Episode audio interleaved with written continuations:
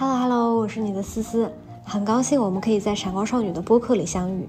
今天想分享给你一个新的故事。不要叫我大王，要叫我女王大人。弟弟讨厌啦！师傅，算了吧，你在那里只能碍手碍脚。声音是配音演员的脸，其实最后感动观众的是你的演技。大家好，我是配音演员申鑫。你喜欢配音是为了因为什么呢？你觉得缘起起自哪？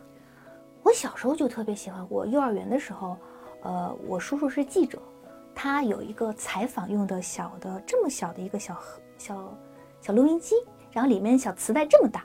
我不知道你有没有见过这么大的一个小录音小磁带，然后我小时候觉得哇，这个好有意思啊，然后录进自己声音放出来，哎，竟然能把自己声音放出来，所以每次我见到我叔的时候就会摆弄那个东西玩儿，然后玩儿玩儿玩儿，就是会在里面就是讲故事。我小时候特别喜欢讲故事，就在里面讲故事讲故事，然后呢，我我叔拿回去说给我奶奶听，然后说给我家的那个长辈听，然后回来之后反馈说奶奶特别喜欢你讲的故事，然后我就特别开心，我说那我再录一个，再录一个，就是那个时候。就觉得录音好有意思啊！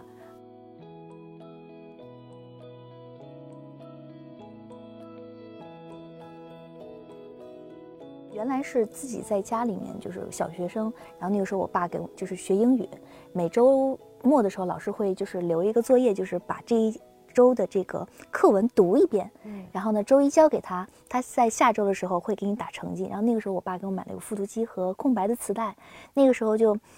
除了录英语之外，然后就是小时候大家会玩过家家，对吧？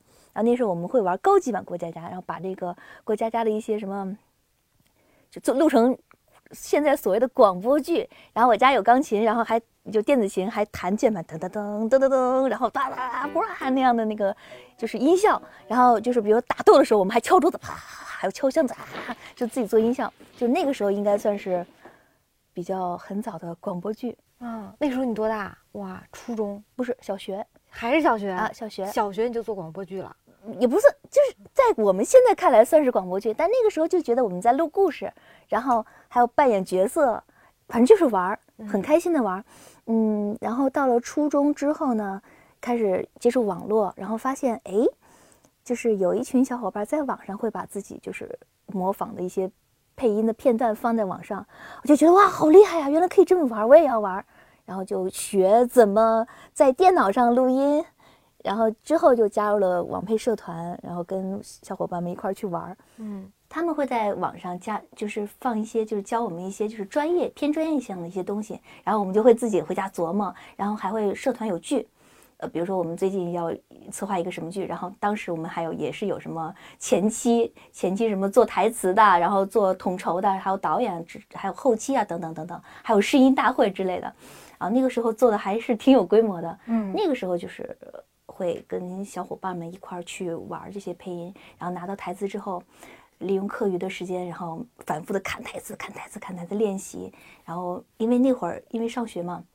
是管的比较严，平时日常是不让碰电脑的。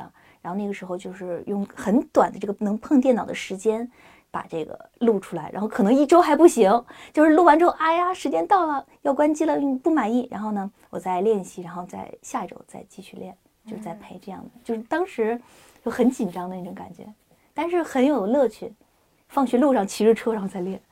嗯，那家里支持你吗？家里有没有打击过你？我爸一开始不太支持他，因为我家是医学世家，然后从小的，就是给我的目标就是以后要当医生，就是我我从小在初初二、初一之前，我我就没有别的想法，就是我觉得我以后肯定是要当医生的。呃，到了小学、初中的时候，开始狂热喜欢柯南的时候，那个时候还在想，哇，我想当侦探。呃，那个时候。快中二了嘛，中二时期了，对吧？想当侦探，但我爸说中国没有侦探这个职业。然后我说侦探这个职业都是干嘛的？你们不知道。我说我现在知道是干嘛的了。对，然后那时候我说那要干嘛呢？我说我又要当医生，又要当侦探，那他看来只能当法医了。所以我初一、初二的时候特别想当法医。然后我爸说，呃，当法医，我爸有一个同学就是当法医的。你爸没有直接打击你，对，然后他说那什么解剖的书你看一看，你看你能不能受得了。然后，然后我就查，我觉得我可以啊，我可以受得了，我没问题的。但是慢慢的，经过各种了解，发现、嗯我可能不太适合当法医。然后，呃，那个时候就在想呀，怎么办？我是要当医生的人，可是我又没办法当法医了，难道我就要就是抛弃我这个梦想了吗？然后那段时间就可以纠结纠结纠结纠结，然后突然有一天说，我要么做动画吧，可是可是我就做不了医生了。那段时间我自己也在纠结，最后想算了，不当医生了，就是做动画吧。然后那个时候就在想，可是做动画的话，我还想当配音演员。就是在中二的时候，就是你的那个，就是青春期那个时候，你都会纠结纠结，今天想干这个，明天想干那个，然后呢，嗯，也会有各种各样的想法。呃，但是大约在初三的时候，我特别喜欢那个，就是柯南里面的工藤新一，然后呢，喜欢他的配音演员山口胜平，然后那个时候就是算是我追的唯一一个爱豆吧，然后那个时候就觉得，我想跟他做同样的事，我想跟他一起配音，以后如果能配一个同一个作品就好了，所以那个时候就觉得，我要不然当配音演员吧，因为那个时候也在网上跟一些论坛的小伙伴儿已经开始玩这些东西了，就会觉得，哎。原来这个也可以做作为一个职业，也不是不可以嘛。嗯但是呢，呃，那个时候配音演员没有门路，就不知道怎么当。因为现在其实很多人也不知道配音演员如何入行，在那个时候更不知道如何入行了，就是感觉很神秘。我怎么入行的？不知道，就是哎也没有配音系，这要怎么办呢？所以那个时候就觉得，我要不然学动画吧。这样的话，我学的动画，我说不定可以请我的 idol 来给我配音。然后这个时候呢，我说不定也可以去参加配音，哎，曲线救国，然后我就可以，哎，说不定就可以了，就计划通。完了之后，我就学画画去了。然后那个时候，我爸，嗯，我高中的时候就开始就是想是要不要就去就专门去找那个艺术类的高中，然后以后就走艺考这条路。然后初三的时候，当时报志愿，我爸我们俩从晚上八点吵到了凌晨三点，最后我爸困得不行了。我爸说：“我再问你一遍，以后你想干嘛？”我说：“我想做动画。”我爸说：“当今天晚上没说，睡觉。”然后之后我就嗯，把它慢慢的就是经过各种抗争，然后呢，我就顺利的就开始学了画绘绘画，走了艺术生的道路，然后之后就考上了这个学了动画，之后慢慢慢慢慢在动画论坛认识的，之后就之后的故事了。我觉得你爸爸超级好，你爸没有直接打击你和，就是你爸在跟你讲道理。比如说，你看你你想当法医的时候，爸爸给你找一个认识的法医，告诉你这个是什么样子的。嗯你想填写自己的志愿的时候，爸爸也是说我来说服你，而不是是我来强迫你。但其实也是很强迫的说服，就我们俩吵架，然后就是嗯很激烈，非常的激烈。然后呃但是那个时候我也因为我像他嘛，他也知道我像他，他倔我也倔，然后就一旦确认的东西，一旦决定是绝对不会改的。然后但是我爸想，那就那就这样吧。其实当当时我准备来北京的时候，我爸也是强烈的不满，嗯也是经过了各种抗争，但是我妈非常的支持我，就她就说，哎呀，我说我跟我妈，当时我跟我妈说，如果我爸不让我去，我哪天我就偷偷收拾行李，我就自己走了。然后，然后我妈说，那你得跟妈说啊，嗯妈得接应你。我说，哎，好嘞，接应你。对对对，但是最后当然没有到这个程度，但因为当时是气话嘛，就说不行，他要不让我走，我就我我就自己走。然后我妈就觉得孩子就是喜欢，让他去试试嘛，这么年轻嘛，然后就各种抗争，最后还是来了。然后我，然后在这边租的房子呀，跟几个就是社团的小伙伴儿一块儿合租，然后顶顶棚啊什么的。嗯嗯，那个时候就认识黄了吗？我们黄我们很早了，我们零零三年就认识了。那个时候是这样，就是也是我们社团另外一个团队的组织者，他做了一个叫《通灵王》的片子，就当时我们都是网上爱好者嘛，凑在一块儿录。然后那里面我跟他录一对兄妹，对我当时就在想，还没录之前，因为不知道名单，就不知道谁会录对手戏嘛，我就还蛮好奇的。后来出来后，肯定那时候自东西也少嘛，出一个作品大家都会看一下，啊就看，哦，我就觉得他录的挺好的。合作以后就说，哎，还不错，挺好的，就联系一下呗。就说，单纯是觉得他录的很好，我就觉得，因为那个时候，就是玩网配的人也也会有很多好和坏的区别嘛。就是尤其是你对手戏，你还蛮期待一个角色，结果他超乎你的意料，录的很好的时候，你就觉得哎很期待他是什么样的人。从那时候开始认识接触，聊的过程中聊的过程中，其实应该就是被他的才华给折服了。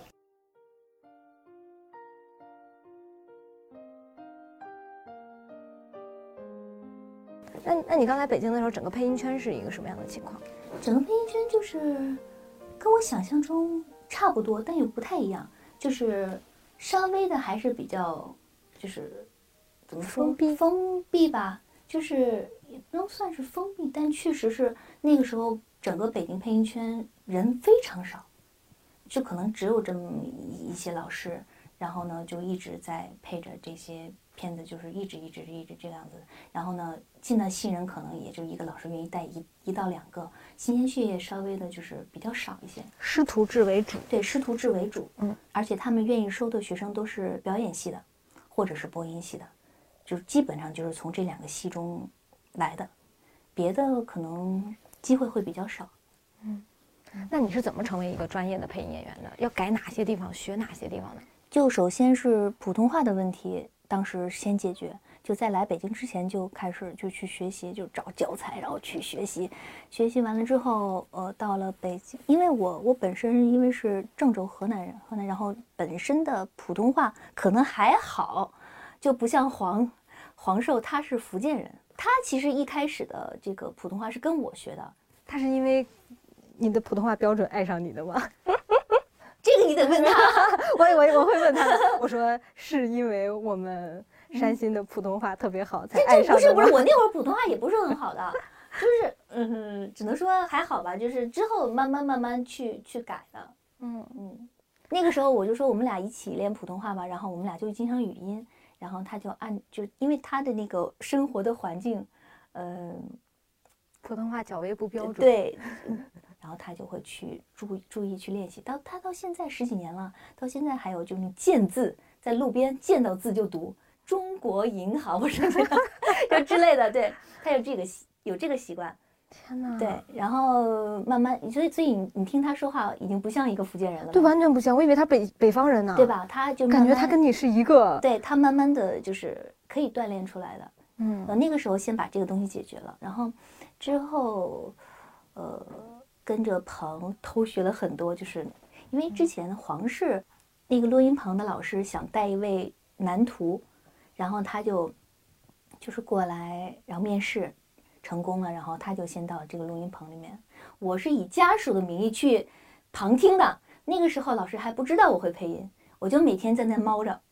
每天猫着，然后连他们进群杂的时候，我也不会进去，就是我就立，就是我就一直不说话，就在旁边猫着那你猫着听啥呢？听。就是比如说我拿到台词，我想我会怎么配，但是发现，嗯，老师就是比如说进去的配音演员，他是确实跟我一样是这么配的，但是呢，老师说你不能这么配，然后我就想，哦，原来是这样，这样，这样，这样，然后呢，我会去调整，会自己想，哦，那我下次可能会这么配。然后慢慢的去跟老师的要求，脑中跟他就是达到他的要求。然后日常的话，我还会有基本功啊，还有外面我还会有一些零散的小小的商业活，我会在听这个棚的时候，呃，学习到的东西拿到外面的一些地方去实践，然后慢慢的、慢慢的，哎，升级了。然后突然有一天，这边就是老师说你听这么久啦。张张嘴试试吧，因为其实老师，其虽然我每天是以家属的名义去蹭棚，但是呢，其实，嗯，我也听了大约有八九个月了。其实你知道，听棚很枯燥的，嗯，就是缺氧，对，然后都忍不住要玩手机啊什么的。但是那个时候我确实是每天我能从早听到晚，就是什么不敢就天天听着，就猫着听。其实这些东西在我现在成为就是老师之后才发现，其实。嗯，学生在干嘛？老师是能看得见的。就如果是一个学生，他从来不说话，在旁边听，一听听了大半年，你就会想，哎，你会不会想让他试一试？可能是那个时候，反正那个时候我也没多想，我就想在那儿猫着就行，猫着就行。哦，原来是这样啊！我不行，我不能张嘴，我一张嘴就露怯了。就这种，就是那种，嗯，在我感觉就是，虽然现在很多新就新人很迫切的想要表达自己，去在老师面前显示自己怎么样，但是其实在我感觉。你的这些小东西，其实，在老师面前其实不算什么。嗯，在你没有准备好之前，不要轻易张口，嗯，把自己的本事先学到再说吧。嗯，我是这样觉得，所以我那个时候就一直听啊，猫着听，然后突然有一天老师说来进去试试，然后这个时候我再张嘴，老师就说嗯的感觉。对，一开始可能他会觉得是一个新人的一个状态，但是我一直没有开口，老师可能对我的呃心中的感觉是在这个样子，但其实那个时候可能通过升级到了这个地方的时候，他就会有一个很大的落差。呃，之后我觉得有反差。对对，这个女生有点东西。对对，然后之后就开始有了一些上角色的一些机会吧。嗯嗯，然后慢慢慢慢慢就是这样。但是你一开始肯定配不了自己的，就是那个时候还不是，因为你配译制片嘛，肯定不能配动画。哦，他是配电视剧啊，电视剧其实更难，因为以前我完全没有接触过，因为我从小喜欢看动画，一开始进棚他们都在配电视剧的时候，我就。摸不到那个感觉，因为我整个人太二次元了，就老师就会觉得，哎，这个人，这个姑娘是一个特别二次元的。虽然我日常好像也没有在微，比如说像我日常也没有在微博上经常说我自己追追的什么番啊，我怎么样，但是呢，大家现在还是把我和二次元，就是就是挂钩，所以我不知道是不是我身上有一种什么气质，嗯嗯，所以那个时候我就听电视剧，说哇，原来电视剧是这样的啊，是这样的。就是听了半年之后，哎，开始有点点点感觉了。你听半听电视剧听了半年，嗯，半年那那不是你喜欢的东西耶。但是我喜欢配音啊。我其实我觉得配音这个东西其实就是表演角色，它不无非就是不同的展现手法和呈现形式而已。在我看来都是表演，只是不同的风格。比如像唱歌，我我可以用通俗的唱法，我可以用民族的唱法，我可以用美声的唱法。但是都是唱歌，我觉得都属于这个范围内的，我都愿意去学习。嗯嗯，我也听到一种说法，说配音就是带着脚铐跳舞，因为你从拿到本子，嗯，因为我看到你们那些本子熬这么厚，我我先问第一个拆解第一个小问题吧，就是你们拿到一个角色准备时间有多少？呃，看什么片子？嗯，最着急的，最着急的，今天拿到，明天就要录。天哪！对。然后带着脚铐跳舞，这个是这样，就是这个，我觉得可能在配译制片或者是电视剧方向的话，可能束缚会更大一些，因为它有演前面演员的一些表演风格了，你必须要按照他的风格，而且你还不能超出他，不能超过他，让最好是没有这个 P.S 痕迹，或者说没有任何痕迹的，这个是最好的一个表演。但是在于配二次元动画的话，我觉得其实可以适当的放开这些东西的。因为，就是我们现在配动画是前期动画，就基本上没有一个最终画面，有可能只有剧本。其实就是按照你的表演，你你就是这个角色，你就撒开了花儿的去演就行了。最后呢，动作什么都是就是就是动作那个嘴型啊、表演啊，都是按照你的表演来做的。就是有很多的动画角色其实是根据配音演员的整个对，现在很多国产动画几乎都是这样。我们前期。还有更多就是广播剧更没有了，就是完全看你的表演了。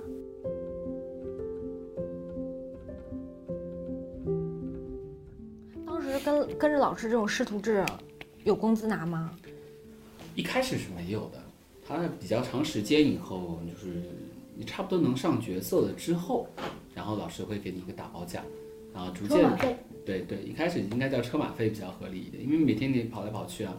再之后可能会再到一个阶段，你可以上一些小角色，正经的创造价值了，然后老师会给你一点点基最基本的生活费，嗯，也不是特别高，然后可能逐渐逐渐你到行业里立足了，你可以有老师欣赏你说，哎，可以找他来录一个角色，嗯，他值得起这一份演员实际的价值的时候，那个时候才算是你真正的出师了，对。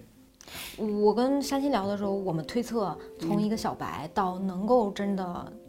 接私活，成为一个配音演员，要两到至少要两到三年。合理的话，三年起吧。嗯，其实两年都有有点够呛。其实，因为尤其现在的比我们还难，因为我们那时候你看，老师就带一个两个学生，他还能教的比较多。现在不管是谁那里，可能都是一个班十几个人，十几个人收一年好几个班，这是很正常。因为有很多人想进入这个行业嘛，大家给他开渠道是对的。但是这么多人涌入之后，就带来一个就是资源分配的不不平均。如果你不是那万中无一的人的话，其实你很难被老师赏识，因为以前就好像我说，即便我刚才可能逗趣儿一点这么说，呃，如果就我一个人，不管好坏，他都得努力去培养你。但现在可以看到很多好苗子来，你可能还不错，但是有比你好得多的人，那正常老师就会把他的私心倾向到这好的人士。嗯，伯乐嘛，谁都愿意去给更好的人更好的机会，嗯，这很合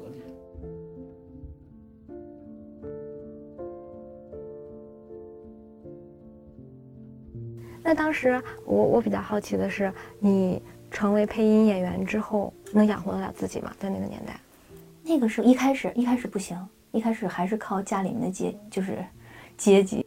你最低配音拿过多少钱？最低啊，嗯，嗯，某译制片一集二十五块。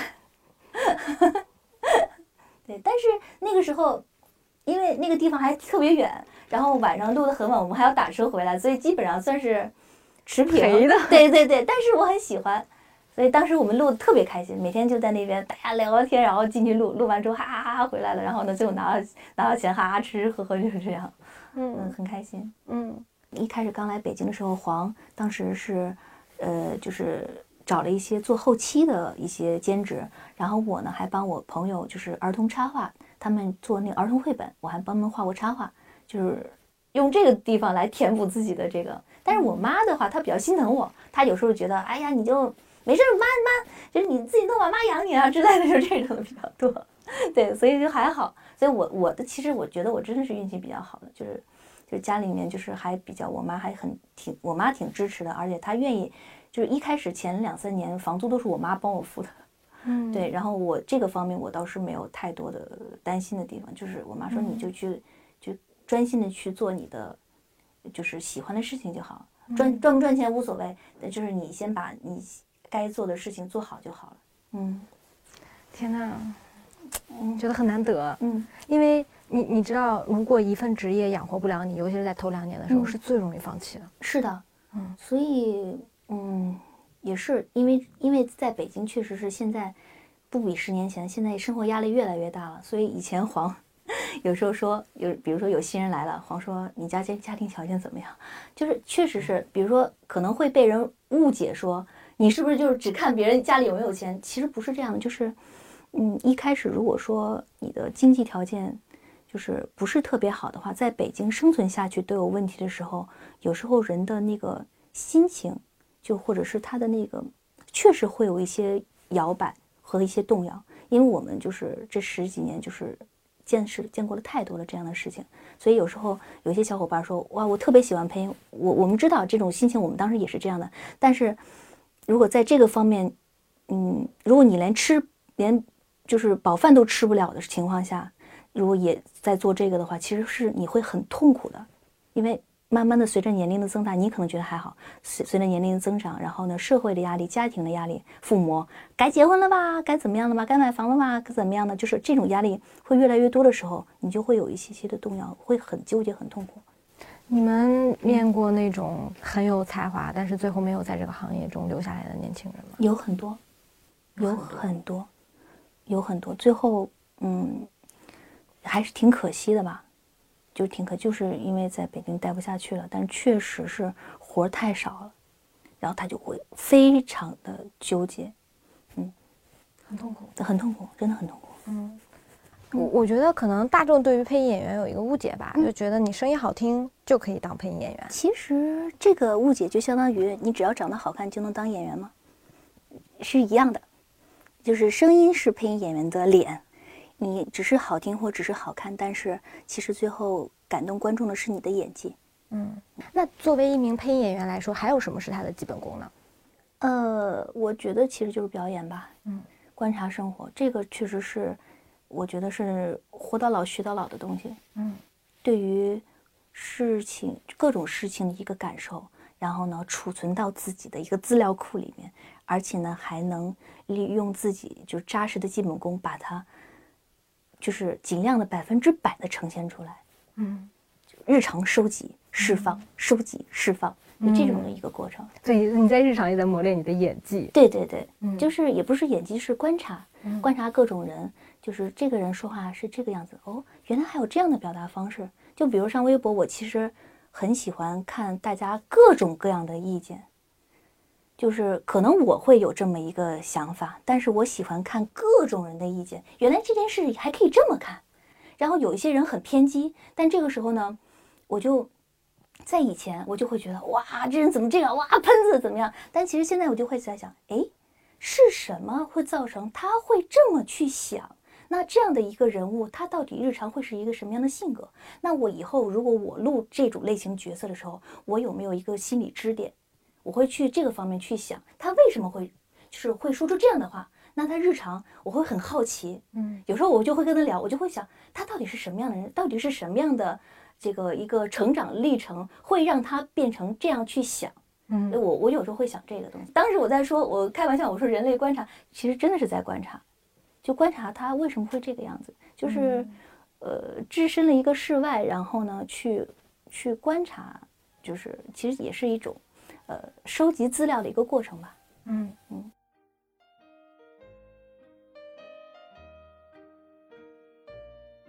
你觉得配不同的角色，把它配好，有什么诀窍没有？就是把每个角色当成独立的人就可以了。嗯，每个人都是不一样的，即使是两个双胞胎，他都有不一样的地方。如果他的父母跟他熟悉的人，就会马上知道这个人是老大，这个人是老二。其实，这个就是我把角色当朋友，你越跟他熟了，你就会知道他的特点是什么，他的特点是什么，不会是完全一样的。我比较印象深的是，你上次有给我做过一个示范。你说急脾气的人，他说话是什么样的？对，是这样的，就是比如说急脾气人，他为什么会急呢？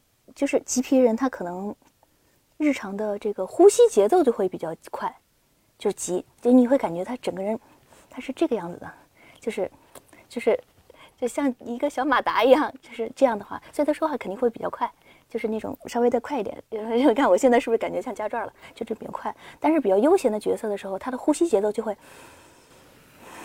沉下来，然后就慢慢的跟你说，然后整个人的状态就会不一样。那配不同的人物是要进入到那个角色当中去。然后我会调整自己的呼吸。每个人每个角色的呼吸，我会给他稍微定一个呼吸节频率然后这个时候他的说话节奏和停顿就是不一样的。因为我如果气长那我可能在某些字上面我就会一口气说下来我就不会喘气。但如果急的话可能在某个字哒哒哒哒哒哒哒哒是这样的一个状态。所以其实只要把自己的呼吸节奏控制下来的话你可能就会就比如说像如果说你日常你会感觉到每个人的呼吸节奏是不一样的。比如比如走路的就有时候你回家的时候，你听到外面，哎，你都能知道，哎，这我爸回来了，哎，这是我妈回来了，因为每个人节奏是不一样的，走路的姿势，走路的这个习惯和。这个轻重当当当，这个感觉是不一样的。这个其实就是每个人跟每个人的区别。你观察的要细致到这个程度。对对对，就是这个人的气息，他的呼吸，呃，他的动作浮动幅幅度的大小，这些都会有。能配更多的角色，就能证明他是一个好的配音演员吗？并不是的。嗯嗯，在我感觉，就是观众的话，就跟听唱歌、看看电视剧、看就是电影一样。我觉得就是一种感觉，就是演员嘛，就是我听着舒服，我就是很喜欢就够了。艺术这个行业，我觉得没有对错，只有喜欢不喜欢。那你觉得为什么那么多人会喜欢你？大家普遍反应会比较喜欢你的哪个角色？你配了那么多，嗯，我这边好像好像我很多角色。嗯，都有不同的粉丝，就有些粉丝特别喜欢我录的很萌萌的小萝莉的，还有一些粉丝喜欢我录的高冷的御姐，还有一些粉丝呢喜欢我录的帅气的那种小正太，所以好像都有。嗯，可能就是我像一个超市，货比较多，总有一款适合你吧。那是怎么做到货这么多的呢？这是一个配音演员必备的吗？其实是这样的，在我以前小时候就是玩配音的时候，我喜欢录。龙套，呃，就是大家一块玩，你们把主角挑了，然后所有的剩下的龙套我不挑，因为我到现在我也不挑角色，就是你给我什么录什么，就是最后你们选完，剩下的吃不透的你给我，就是我不是一个主角爱好者，我是一个龙套爱好者，因为龙套才是各种各样的鲜活的各种形形色色的角色类型是不同的，录他们很好玩，我喜欢尝鲜。我喜欢尝试各种不同的新鲜事物，我不喜欢一直吃一样东西，就是我喜欢尝试，所以角色也是这样的。我会，我希望有不同的角色来刺激我。嗯，你喜欢小人物？我喜欢，我喜欢小人物，因为他们用最少的台词、最少的场次去表现出一个角色，其实非常的难。嗯你觉得小小人物或者是小角色的魅力在哪？就是他不完美，但是但是每个人都有一个闪光点吧。嗯，你去要去挖掘每一个小角色的闪光点，每个人的闪光点，我觉得这才是很丰富的一个东西。那你挑战过难度比较高的角色，有印象吗？一人之下，夏荷，因为那个角色，嗯，跟我区别太大了，就几乎我找不到共同点。那个时候我一直找不到，我录到第三次的时候，我才稍微的哦，就是我每录完之后，我就再打一个问号，真的可以吗？呃，录到第二季的时候，把第一季又看了好几遍之后。哦，我大约知道什么样的感觉，然后我第二季才会慢慢的有点感觉，然后到现在，如果他再出场的话，我可能第三季、第四季再出场的话，我可能就会知道这个角色要怎么录了。我也很惊讶，原来配音演员也是要跟角色去熟悉的。对我，我必须要熟悉，因为就是就像就像认识朋友一样，我一定要把越熟悉他越好。但是这个角色，呃，首先身边没有，然后呢？我的性格跟他差别太大了。当时导演跟我说，本来主角让我录嘛，当时导演说，给你一个角色挑战一下，玩一玩吧。我说好呀。结果哇，真的好难。那你是从什么时候开始录到第一个自己喜欢的角色？我还挺早的吧。嗯，其实我觉得石冷的哪吒就挺，我还挺喜欢的。嗯嗯，石冷都得到这个哪吒啊。石冷都得到一二年，一二年了。其实也不算喜欢吧，就是我一开始，嗯，我对角色没有说特别的喜欢或者不喜欢。就比如说这个角色给是给我了，我要来完成这个角色，那我就把他当成好朋友。就是你一个朋友，你越把他当朋友，越了解他，然后你就会越接近他，然后就是去无限的去贴近这个角色。然后把它给演绎出来，嗯嗯，所以我对于角色的感觉就是，就除了洛天依之外是女儿，然后剩下的在我感觉都是都是好朋友吧，嗯，也不算是分身，但我觉得应该是属于好朋友，嗯嗯。我又想起来我们聊的那个话题，就是就是配音演员是可以去当演员的，但演员未必每一个都能来配音，嗯，因为我发现你是真的进入到那个角色里去揣摩我和他的他的性格上。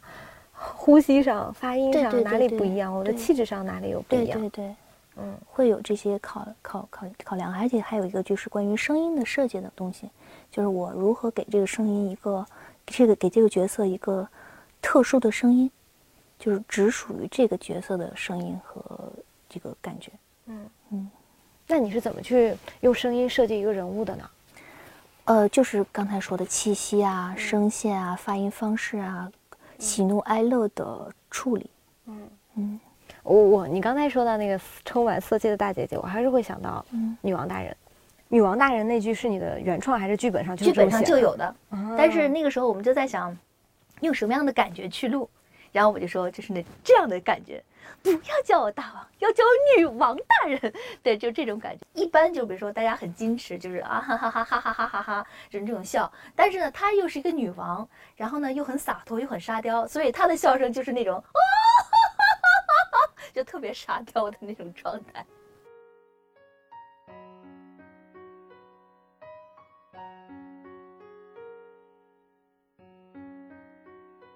一二年的石冷对你来说是一个很大的转折吗？算是，它也是成立北斗企鹅的契机。就在那之前，我们是在录电视剧，嗯，然后那个时候其实我们进进到圈子里面，其实我们有一些小伙伴都很喜欢动画，但是那个时候录的动画，百分之九十五、九十九十八全都是低幼的，全都是针对于儿童频，就是少儿频道这些小孩子看的一些低幼动画。那个时候，但是我们看着日本动画长大的，然后或者是看的很多。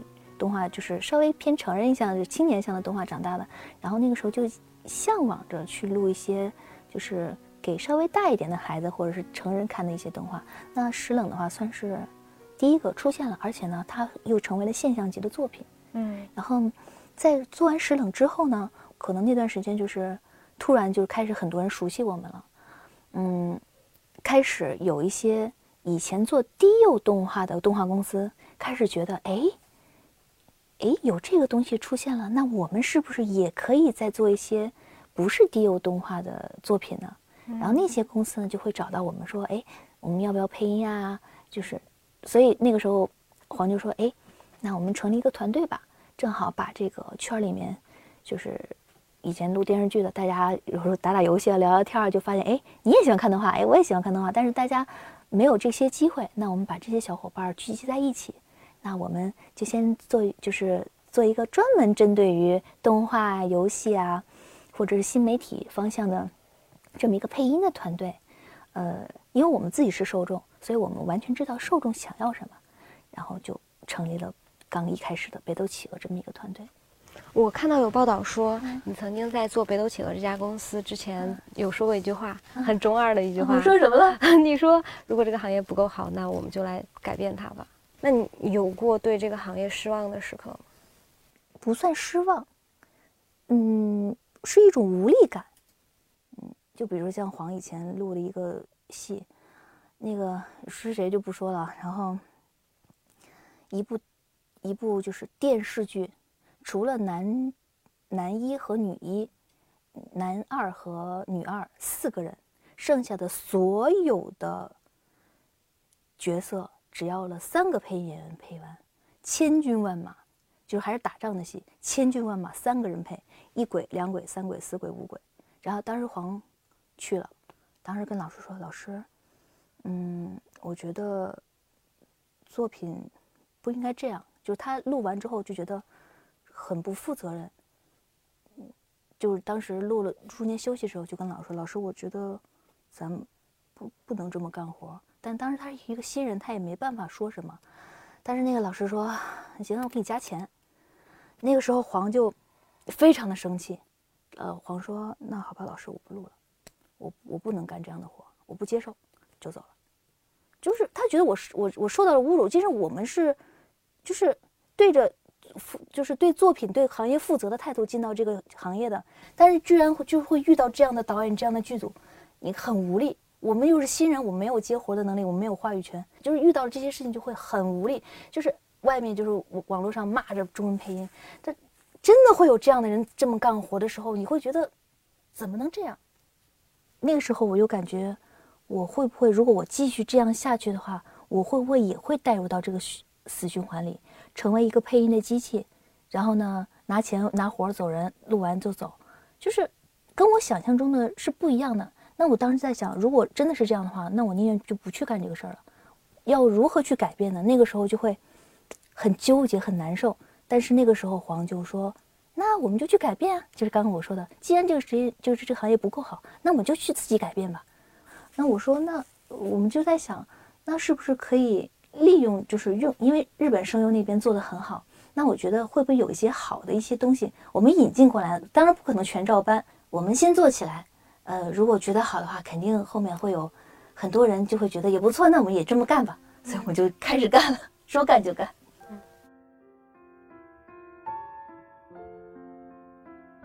那你觉得你从配音演员到北斗企鹅的创始人这个身份上的变化，这两年你自己有有思考过从配音演员到创始人的身份变化吗？其实我的话，我觉得变化不太大，因为我。个人可能也是黄的意思，就觉得我，我只要是我就好了。然后公司的管理一些事情，他来，他们来负，我们四个合伙人嘛，他们来去负责就行了。我的话，嗯，他就觉得只要开开心心的做我喜欢的事情就好了。其实跟我老妈当年 有点像，嗯，就是你只要做你自己就好了，把你自己做好了，然后，嗯，我还可能是带一些新人呐。把这些新人培养起来，然后呢，我日常微博呀，发点自己喜欢想发的，唱点歌呀，然后，呃，做点自己喜欢的事情。其实他觉得我只要能开开心心的做我自己想做的事情，然后呢，其实就能影响到很多人。以前我参加一个漫展，当时我就是结束之后，从漫展出来，当时有一个小姑娘对着我喊：“神仙，我以后一定会去北斗企鹅找你的，我一定要成为配音演员。”然后当时我跟她喊我等你，然后她啊 开始喊，那个时候我就觉得嗯，就是就真的你把自己的事情做好，你真的是可以潜移默化的影响别人的，不一定说非要我一定要影响大家，没有，当你真正的在。对自己喜欢的事情乐在其中的时候，你真的就不用说，你就可以感染到很多人。那你觉得一五年的山新跟二零年的山新最大的变化是什么？最大的变化，我觉得可能是更加理性了，应该是这样的。对，可能更加的不受情绪的一个就是影响吧。就是以前。可能还会因为一时的小冲动，可能会做一些什么事情，或或有一些就是奇怪的想法。但是现在几乎我可以直接 摁在原地就不让他动的这种感觉。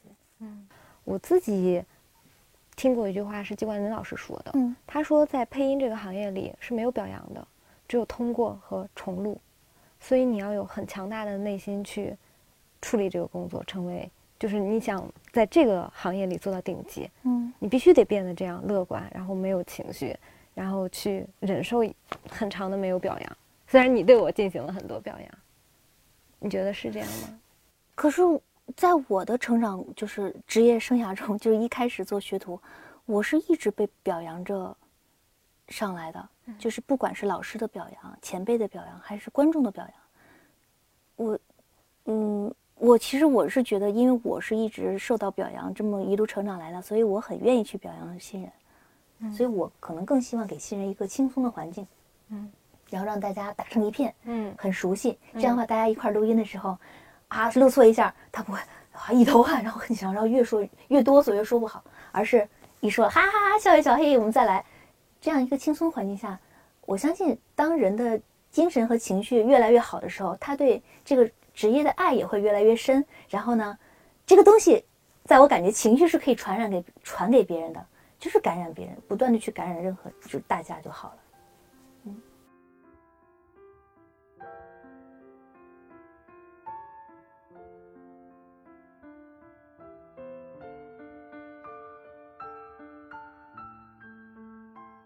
我听说你之前配音的时候还被还晕倒，送到幺二零去了。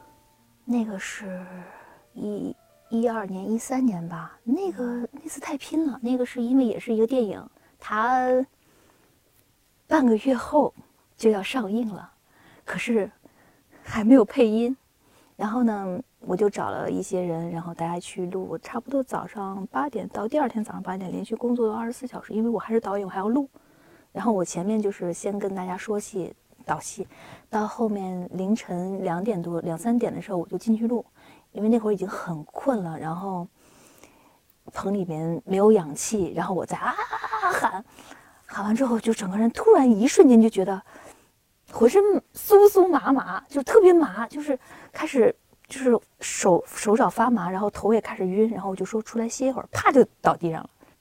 然后他们说：“嗯，就，叫幺二零来。”然后我当时说：“我叫。”一下，对，然后之后好像也没什么事，就说回去多休息吧。然后那天就我的那一趴就先不录，然后之后再约了一天。我也觉得好像那个录音棚里的氧气是比较少的。对，你害怕吗？那个时候有点害怕，就是嗯，就我就是录音的时候就就扶着呗，或者是坐着呗。你那个时候还还录音？对，还在录音。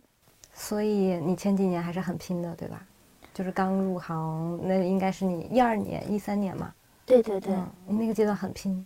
其实，我觉得我好像一直差不多是这个状态，一直到了一八年前年住院了，就因为连着差不多一百天没有休息，一天都没有休息。然后，嗯，而且加上七月六七八几个月，就是除了录音之外，还要去参加各种漫展。然后就是，比如说漫展活动，今天去，明天活动，后天回来，回来到下午了，到棚里面再录音，录完音之后再，再再录，录几天之后，下周再去参加一个漫展，就这样的一个活动的话，就是可能那段时间太累了，就就住院了十九天。住院十九天是为什么呢？就是累辛苦。突然有一天，我走不了直道了，就是我觉得我在船上，我一直在晃。嗯，对我就是我躺在床上，我也觉得我在晃；我我站起来，我也觉得我在晃。我就觉得我一直在一个船上，啊，然后就去医院住了院，打打针，休息休息好一些。我我住院的时候有好几次，医生都不高兴了。我说我说医生，我要回去录音。医生说我要给你请假，然后跟护士请，因为你住院的时候不能出来嘛。然后我要跟护士请假，我说我要回家录个音。然后那边说。你已经请假好多次了，你真的是确定吗？你现在住院，你还有工作，你还要做吗？我说没办法，因为要周更，因为那个只能至少周更，如果我不录的话，就它就要停了，所以没办法，我只能中间溜出来然后录。那那段时间就是医生就就经常说怎么又跑了，就那种状态。我打完针我就跑，跑完了再回来。那那个时候我走不了路，我妈是推着轮椅给我推过去的，然后呃。我说我妈，我回去录个音吧，要不然的话就是比较耽误事儿。我妈说你行吗？我说没事没事，就是头晕而已，又不说不不能说话了。然后就回去录音了，然后录完音就回来了。呃，就是我好像不太容易把自己想的特别惨，嗯，你不自怜。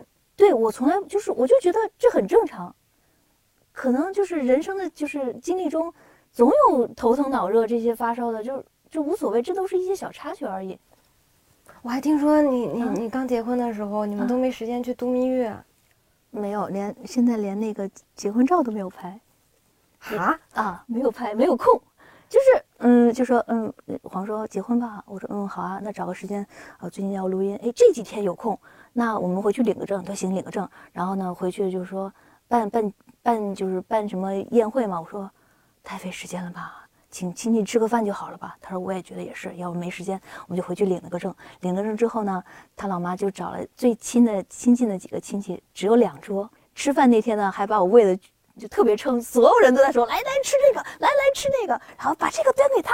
然后我就啊谢谢谢谢，开始吃吃吃。然后说好撑啊，这就是我的婚礼。嗯，然后就回来就继续工作。嗯，我觉得也挺好的。从客观描述上，北斗一路来都是很顺利的嘛？嗯，也好像不是顺利的吧，也会遇到一些小的事情，但是在我来看，你只要能度过去都不算大事儿。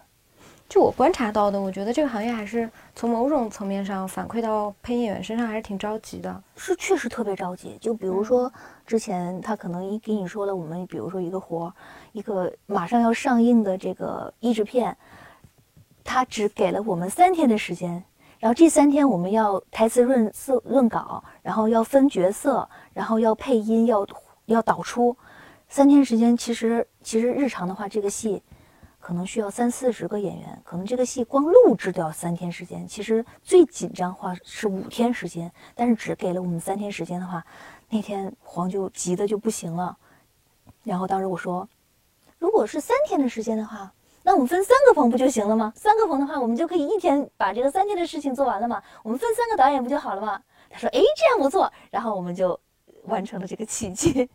嗯，就是去解决就好了嘛。嗯，你们是经常接到一些别的工作室其实比较难完成的活儿吗？经常。嗯，对，这个确实是经常。嗯，就是比较看起来不可能完成的任务，然后呢，我们就想办法去。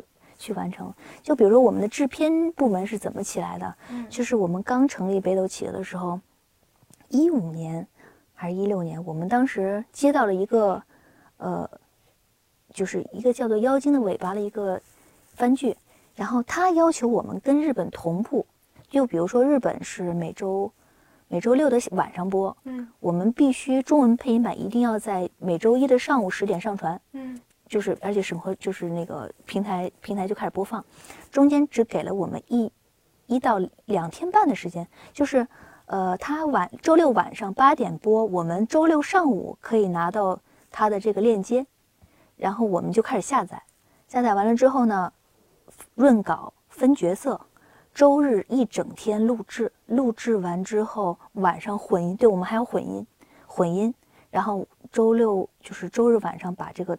成品的这个混音音轨给到平台，平台合成，然后第二天早上上线。然后我们坚持了一年，没有任何的播出事故。天哪！对，每周必须这样，就是卡的每个环节卡的特别紧，所以我们的制片部门就锻炼了出来。对，因为以以前的话，比如说你一个人去做这个工作的话，就真的非常的累。嗯所以我们就比如说，就是你负责这个，你负责这个，你负责这个，每个人的分工都很明确，然后时间表都安排上了，几点必须下载，然后呢到几点的话润稿啊，然后呢配音啊、混导出啊、混录啊，然后上传等等等等这些工作，每一个环节都不能有掉链子。嗯，所以那个时候坚持了一年，我的天哪！一一年没有任何播出事故之后，制制片组组就是起来之后，我们现在有很多更更多的片子，就比如像这个棚，这边译制片制作部门，它很多跟播的，就几乎每周就要跟播，然后我们现在可以同时跟播很多戏嗯。都没有问题。嗯，嗯，这也是你们在困境当中训练出来的。对对，就是想办法在去实战当中解锻炼解决解决完了之后去调整，然后慢慢的就是大家的这个配合就出来了。嗯。嗯我我现在这么聊下来的感觉，北斗特别像一个保护罩，在保护一些真心热爱二次元也好、配音事业也好的年轻人们。我已经看到他们了。我觉得是真的是挺有爱的，而且我们公司就是就是有很多可能就是二次元相关的一些小伙伴儿，日常有社恐啊，呃，有各种各样的小问题啊，性格上面的一些，就比如说呃可能会有一些抑郁症啊之类的这些小伙伴啊，都有各种各样的问题，但是他们刚来的时候，或者还有甚至还有是在就是在在上学期间被被欺负啊、被欺凌的那些小伙伴来到我们公司，嗯，做了一段时间之后，我们因为是很包容的，而且大家都觉得你挺好的呀，你怎么样呢？这种状况下，哎，慢慢的就是会更加开朗、更治愈，就是感觉自己被治愈了。呃，之之后再去离职呢，然后再去到别的公司呢，就会诶很开朗。这个时候我会觉得，嗯，挺好的，大家就这个氛围很有爱。嗯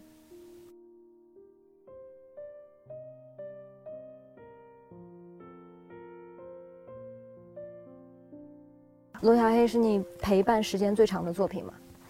肯定是的，已嗯经八九年了吧。嗯。最早缘起是怎么怎么接的这部作品呢？也是在论坛，我最早认识木头，然后他当时从公司出来说自己要做一个独立的小动画，也是非商业的。当时跟我说说就是自己喜欢，然后呢想做一个独立小动画，问我愿不愿意配音。我说当然好了，帮你配啊。其实刚开始就是很简单的，就是你帮我配吧。我说好呀，就就这么一个 这么一个关系。然后简单的承诺。对，就是好呀好呀。然后呢，他有时候会跟我商量说这个角色你觉得怎么配？我说这个角色的话就这个样子配吧。他说好好，那你配吧。然后呢，然后过两天呢出了一个新角色，呃，我说那这个角色怎么配啊？他说你觉得呢？我说应该是不是这样？他说那你配吧。就莫名其妙的我配了十三四个角色，就最后都是你来配了吧。哎呀，没事，你可以的，就是为了省钱嘛。一开始，对，然后莫名其妙的。一开始木头就是纯爱好，可能一年、两年才出一集，嗯因为他日常要接商单来养活养活自己。当时这个是完全没有商业性质的。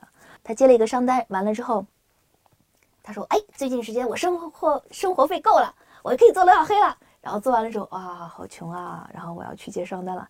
然后做完商单了，啊，我好了，我可以做罗小黑了。他是这样的一个过程。做到第几集的时候，突然点击量上去了，开始有就是可能就是有一些人气了，慢慢慢慢的才把它开始这样番剧化、商业化。嗯你对罗小黑的感情是因为配的角色多，还是因为你本身喜欢看？首先，我特别喜欢，我从一开始，刚开始他发给我样片的时候，我就觉得哇，这动画好棒啊，我好喜欢啊，我要配。呃，而且确实是陪伴我时间太长了，就几乎呃覆盖了我这个整个这个配音的这个职业生涯的百分之八十的一个时间吧。我的我现在的配音这个声音跟第一集前几集已经完全不一样了，但是嗯不在意，人物也在成长，人物也在成长，而且他自己的画风也在成长啊。你也是，你也是看着罗小黑像就是国漫一样慢慢成长起来，对对对在它背后也代表了这个市场。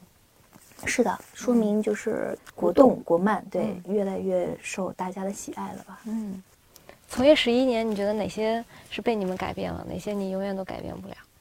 从业十一年，我觉得我觉得被改变的是中文配音被越来越多的观众接受了，这个是我觉得特别好的一点，就是在以前我们就是十几年前刚开始玩网配的时候，当时我们只要是配的中文，就就妈的就不行了，就是那个时候的网络环境和那个环境，就是对于中文配音超大的敌意，就比现在真的是我觉得十倍以上的敌意吧。但是随着这几年，嗯，那我就说，那是不好吗？这个东西。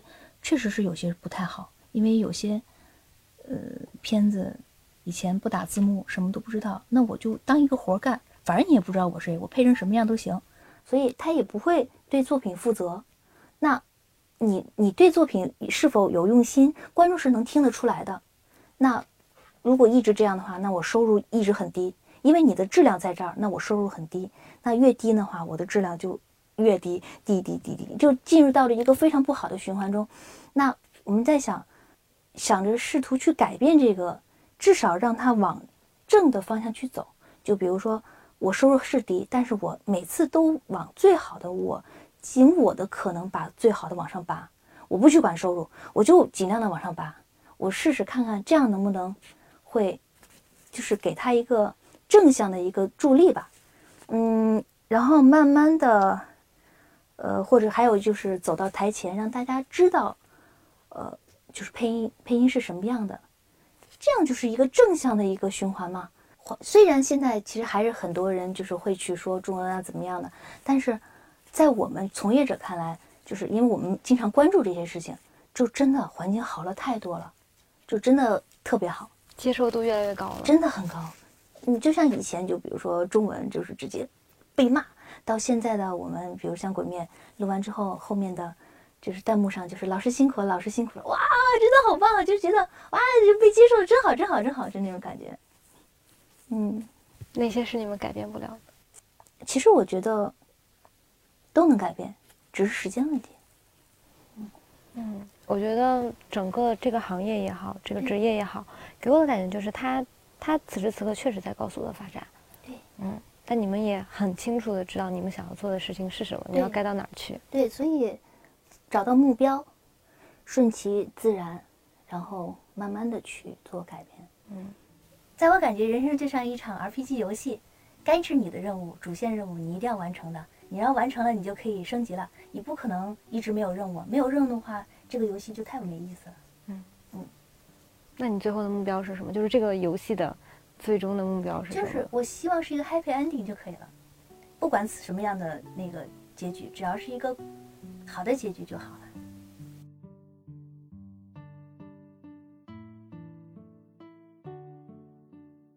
就是我为什么要做这一行呢？是因为我我当年沉迷柯南，最喜欢里边的工藤新一的配音演员山口胜平。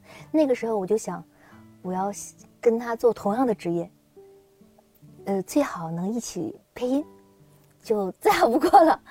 确实我运气好，我来北京第一年就见到山口胜平。他当时来北京，第一次来中国开见面会，我当时那年就见到他了。然后呢，跟他做了一个约定，我跟他说：“我说我是因为你才，就是开始来当配音演员的。我希望以后下次咱们见面能在录音棚里面。”但我不知道当时旁边的翻译是怎么给他翻译的，反正就当时他就没有说什么，他拥抱了我一下，然后我就恍惚着出去了。出去之后就在那个大厅开始就是跳，蹦着跳，蹦着跳，然后那大厅的所有的保安都盯着我，就是这个状态。嗯，其实我们那个前几年在日本开了一个北斗企鹅日本分公司，其实现在这个愿望。很容易实现，但是这种感觉就相当于，呃，我在打一个游戏，我不舍得通关。